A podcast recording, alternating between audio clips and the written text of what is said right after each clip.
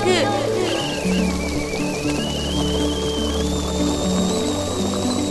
スカのキッチントークは私のキッチンから皆さんにハッピーとスパイスをお届けするプログラムです。Now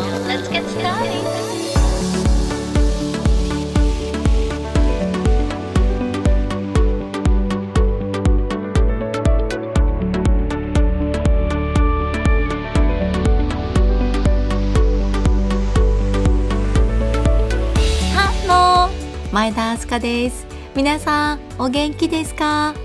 明日香のキッチントークエピソード132です。さあ今日は金沢のローカルフードハントンライスのお話です。ハントンライスってご存知でしょうか？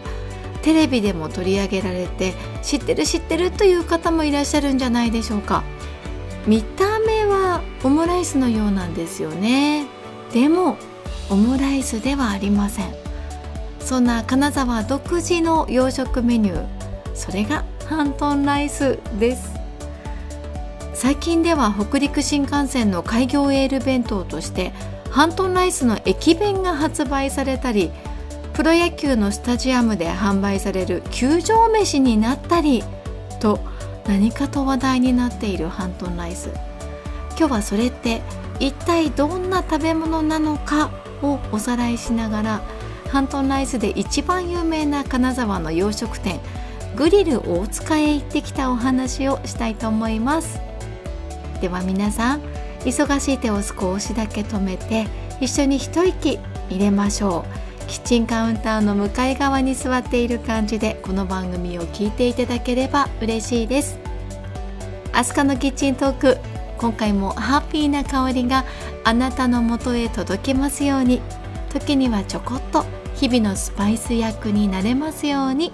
最後までどうぞお付き合いください。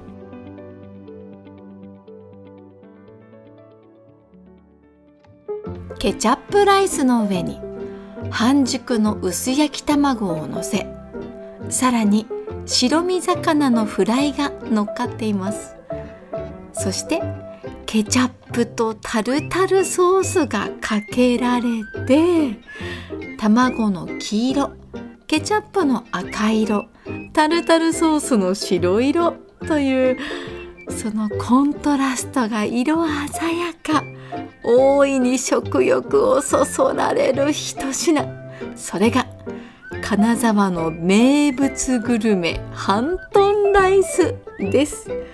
その名前の由来や発祥には結構謎が多いんですよね。いろいろ調べていくと少しずつ全容が分かってきましたよ。ハントンライスという名前の由来はハンガリーのハンとフランス語でマグロを意味するトーンを合わせてハントンライスになったと言われています。なぜハンガリーなのって思いますよね。ハンガリーの家庭料理にハントンライスに似たものがあるからという説を見つけました。さらにそのルーツです。諸説あるんですが情報を総合してみますと時代は1960年代後半にまで遡ります。金沢で有名なパン屋さんジャーマンベーカリーが繁華街の片町にレストランをオープンすることになったんです。その際コックさんが東京で修行していた頃に食べていたまかない料理からヒントを得て考案したのがハントンライスなんだそうです。そのまかない料理はどんなだったかと言いますと溶き卵を焼いてそれをオムライスのように巻かずにご飯の上にのせてさらに余ったフライをのせるという料理だったんですって。これがハントンライスの原型だったそうなんですね。でそれをベースに試行錯誤して新しく完成したハントンライスはあっという間に人気メニューとなりました。そうして他の洋食店にも広がっていって今では白身魚のフライの他にも唐揚げやステーキが乗っていたりと個性豊かなハントンライスが生まれて金沢ならではのローカルフードとして定着したということなんですよね。近年はテレビで紹介されて全国的にも有名になりましたがでは金沢に住む私たちがいつも食べているものなのかと言いますとそんなことはないんです。自宅でハントンライスを作って今日の夕飯はハントンライスだよなんてことはまあほぼないですね。ハントンライスはやっぱり外食した時に食べるもので洋食屋さんへ行った時に食べるお料理という感じ。でそんな風にたまに食べるとあーめちゃめちゃ美味しいと思ってしまうお料理なんだと思いますよ。さあということで今回は金沢でハントンライスといえばここ。というぐらい有名な老舗洋食屋さん。グリル大塚へ行ってきました。グリル大塚は創業昭和32年1957年です。金沢の繁華街にあって長い間愛され続けている洋食屋さんです。私久しぶりに足を運んでお目当てのハントンライスをいただいてきました。今日の晩ご飯は洋食。金沢で洋食を食べると言ったらなんだろうな。美味しい。もう。そうグリル大塚にやってきました。もうこの名前を聞いたら金沢の人はハントンライスって思い浮かぶと思うんですよね。そうハントンライスを注文してみました。食べてみたいと思いますねケチャップライスの上に卵でしょ？その上にフライがあってでたっぷりのケチャップとたっぷりの何かなと思ったらマヨネーズソースかなと思ったらこれタルタルソースなんですよね。しかもこのタルタルソースがここで作られるタルタルソースで企業秘密味噌なんだそうです。これが美味しいらしい。ということでタルタルソースたっぷりでいただいてみたいと思います。じゃあまずチキンライスに卵ソースこの組み合わせで。うーん。本当だ。このタルタルむっちゃ美味しいよ。すごいたっぷりかかってて。このたっぷりさはすごいなと思ったけど。酸味がちょうどよくて。なんかフライが結構乗ってるから。ねなんとなくこう油っぽいのかなっていう印象を受ける人も写真からねそういう風に思う方もいらっしゃるかもしれないんだけどさっぱりいただける味に仕上がってますね。じゃあカツ食べてみよう。何のカツかな。うん。お魚のフライ。美味しいわ。カジキマグロのフライだお魚のフライっていうのがいいよね。うん。うん。これやっぱりあのケチャップとその上にかかってる。タルタルソースがポイントだと思うな。タルタルソースが味の決め手って感じ。カツが全部で4つ乗ってて。2つがカジキマグロのフライで2つがエビのフライだって書いてあった。エビのフライも食べてみたいな。どれがそうなのかな。こっちかな。うわー。卵の中に埋もれてるんですけど。嬉しくなるな。うーん。なんか卵と卵と一体化してるけどフライのサクッと感がたまらないですねこれで卵はところどころ半熟になってて。あーなんか絶妙な塩梅だね。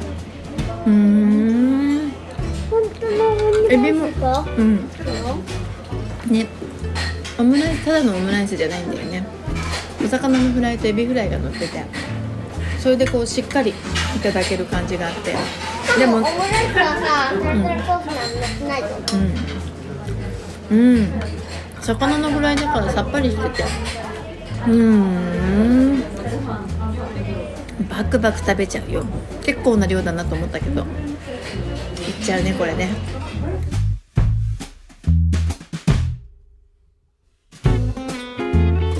お久しぶりのハントンライスにいやはや大満足しました。グリル大塚のハントンライスってボリュームあるんですよね。洋食屋さんらしいステンレスのお皿にドーンと盛り付けされて出てきます。見た目からしてインパクト大にっこりですよ。たっぷりのケチャップライスの上にとろっとした卵焼きが乗っかっていてカジキとエビのフライが閉じられています。さらに真っ赤なケチャップと自家製のタルタルソースがかけられていてうん美味しくないわけがないですよね。ちなみに自家製タルタルソースの作り方は企業秘密で大手の食品メーカーも気になって食べに来られたんだそうですよ。そんなハントンライスは一皿でお腹いっぱいになりますが女性だとちょっと多いかなと思うかもしれません。そんな方は小サイズもありますのでそちらがおすすめです。この日は他にもクリームスープやステーキ定食さらにドリア風のタンバルライスなるものを頼んでみました。これは何だろう？でも中にそうご飯が入ってる何ご飯だろう？ただきます。あシーフードたっぷりなんだな。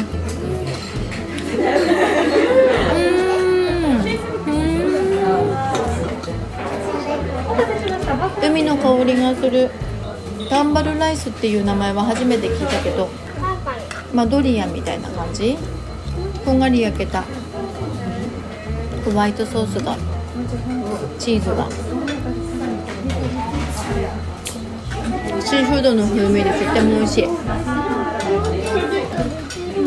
やっぱ金沢だからシーフードとかいろいろ使うっていう感じなのかな。洋食にも取り入れようっていう試みなのかな。うん。いろんなシーフードが入っててマッシュルームも入ってて。へえまた全然味が違ってやっぱトマトソースとホワイトソースっていいね。両方食べるのいいね。このタンバルというのはフランス語で型という意味なんだそうです見た目も味もドリアのようでしたけれどもっと食べやすくて割とあっさりとした味わいでした例えばお二人で行ったとしたらハントンライスとタンバルライスを注文して分け合いっこして食べるというのもいいんじゃないでしょうか。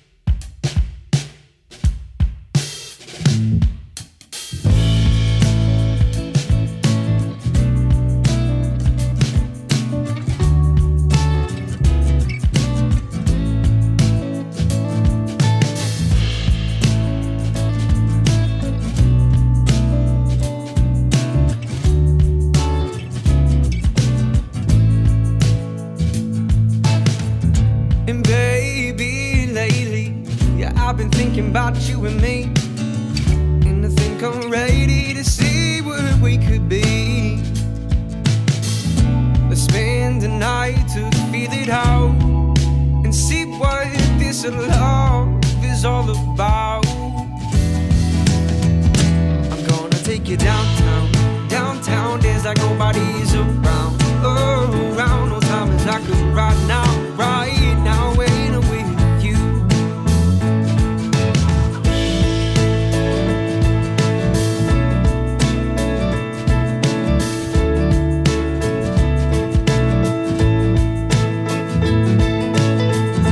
And honey, yes, you are just that sweet. And when you're smiling right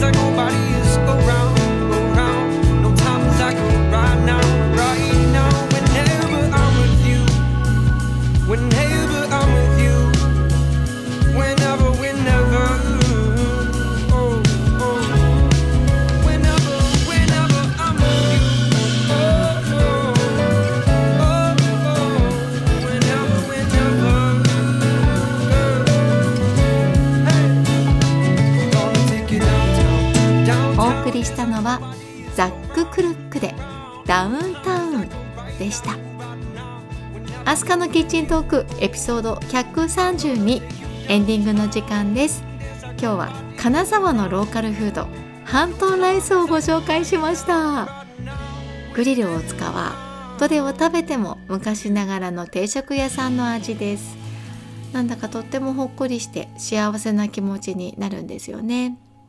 私が子供の頃はこういったお店に誕生日だとか何かのお祝いだとか親戚が集まった時なんかに行って普段はなかなか食べられないようなメニューを目の前にどれを選ぼうかなと時々ワクワクしたななんてねそんな思い出が蘇ってきました。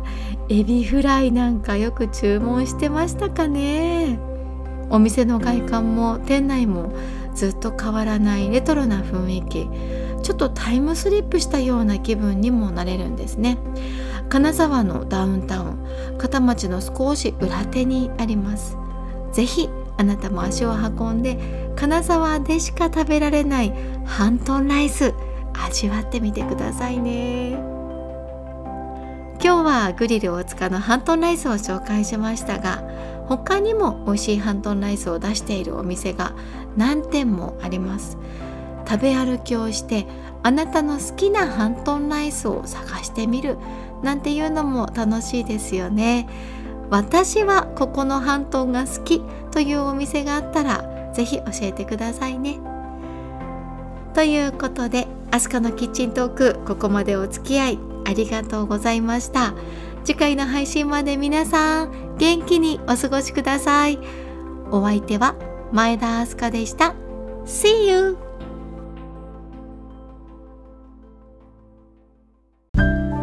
後はアスカのウィスパーじゃんけん。いくよ。最初はグー。じゃんけん。グー。今日も元気にいってらっしゃい。